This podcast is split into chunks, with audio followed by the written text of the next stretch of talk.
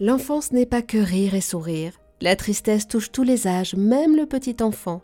Pour nous aider à comprendre cette tristesse, avec nous, Marie-Esther Degbello, infirmière anesthésiste, maman d'un tout petit bébé et cofondatrice de Koalou, l'appli pour prendre soin de la santé émotionnelle de son enfant. Bonjour Marie-Esther. Bonjour Eva. Dites-nous, comment réagir en tant que parent face à la tristesse de son enfant? Là, j'ai envie d'être là pour lui, de l'écouter, mais j'ai un peu peur qu'il rentre dans un engrenage, qu'il rumine. Alors déjà, le, premier point, c'est ce qui est une bonne chose, c'est que vous les repérez. Hein, mm. Et ça, c'est important. Donc ça, c'est lorsqu'un enfant est triste, ce qu'il va attendre finalement, c'est un soutien affectif qui va l'aider à traverser la période difficile. Et donc, je vais vous donner quelques conseils là euh, pour, pour vous aider quand votre enfant est triste. La première chose, c'est d'écouter son enfant. Vous avez dit ah ouais mais je veux pas trop qu'il rentre dans un engrenage. Euh, L'idée d'écouter, c'est pas de, de, de, de, rentrer dans une jérémiade. C'est-à-dire c'est pas rentrer dans une plainte qui va durer pendant 20 minutes, 30 minutes ou il va vous raconter dans tous les détails. Non, c'est d'écouter les premiers sentiments, de les comprendre et de comprendre ce qui le triste. C'est valider ses sentiments et lui montrer que vous êtes là pour le soutenir. Et ça, c'est le premier point qui est important. Le deuxième point qui est important et que finalement il va rechercher, c'est offrir un environnement qui est sécurisant.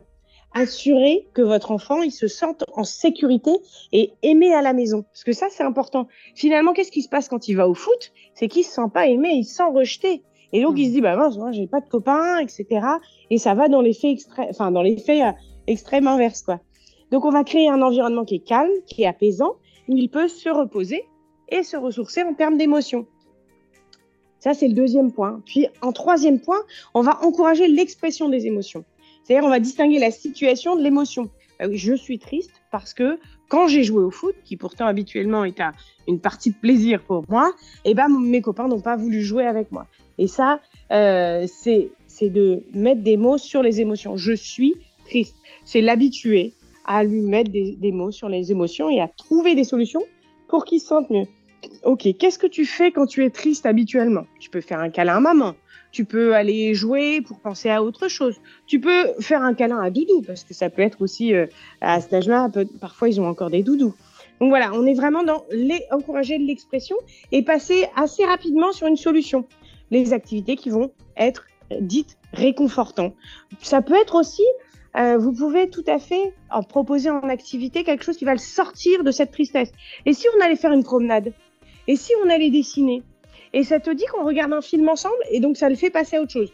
Un, vous avez reconnu son émotion, vous lui avez offert un environnement sécurisant là où il a pu exprimer ses émotions, et puis derrière, on va tout de suite assez rapidement trouver euh, trouver euh, une activité qui va le sortir un peu de cette tristesse. N'hésitez pas également, si le soir vous voulez leur parler, à leur donner un exemple, à vous-même lui montrer comment vous-même vous gérez la tristesse. Alors c'est pas toujours évident d'être l'exemple parce que vous, quand vous êtes triste, vous n'avez pas envie d'expliquer à votre enfant, euh, ou parfois vous avez votre manière à vous. Mais sachez que votre enfant va vous regarder.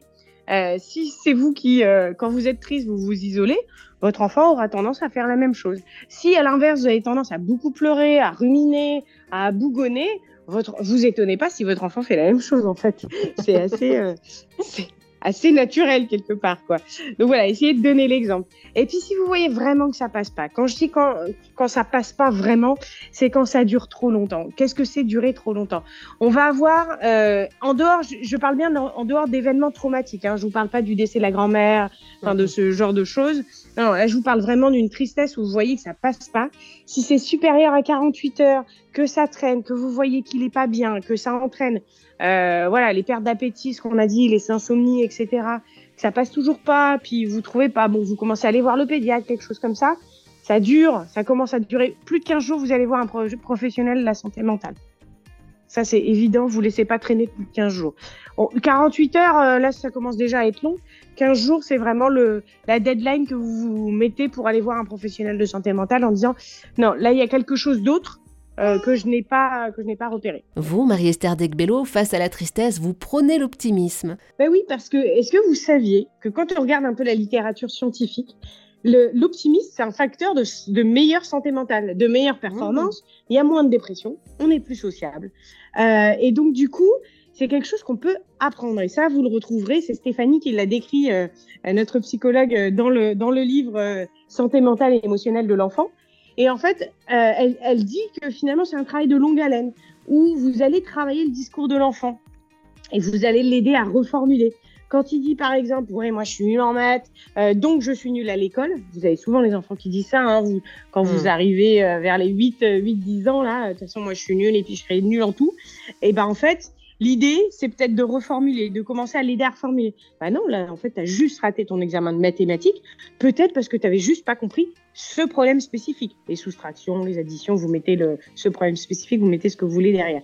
Que dirais-tu quand on retravaille ensemble cette notion-là pour et là, en fait, vous voyez, vous reformulez la problématique, vous isolez la partie très négative pour le dire, ben voilà, c'était un instant T, ça ne définit pas qui tu es.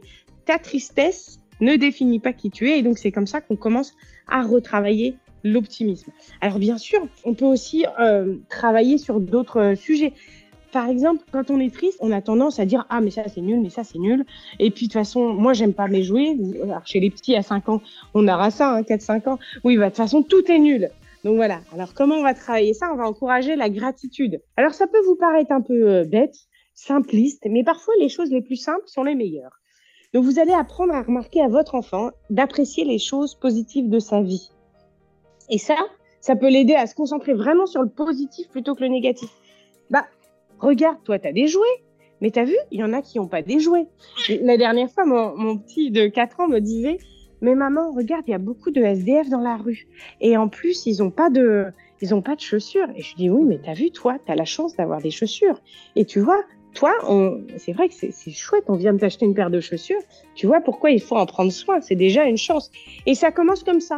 Vous savez, c'est pas grand chose, c'est dans le quotidien. Vous n'avez pas besoin de surjouer les choses. Vous avez simplement besoin de leur montrer que déjà ils sont bien plus chanceux que n'importe qui, de par le fait d'avoir un logement. Quand vous habitez, enfin, on fait partie euh, des 5% de la population la plus riche dans le monde. Parce que simplement, vous avez un logement, parce que vous allez à l'école, parce que tout ça.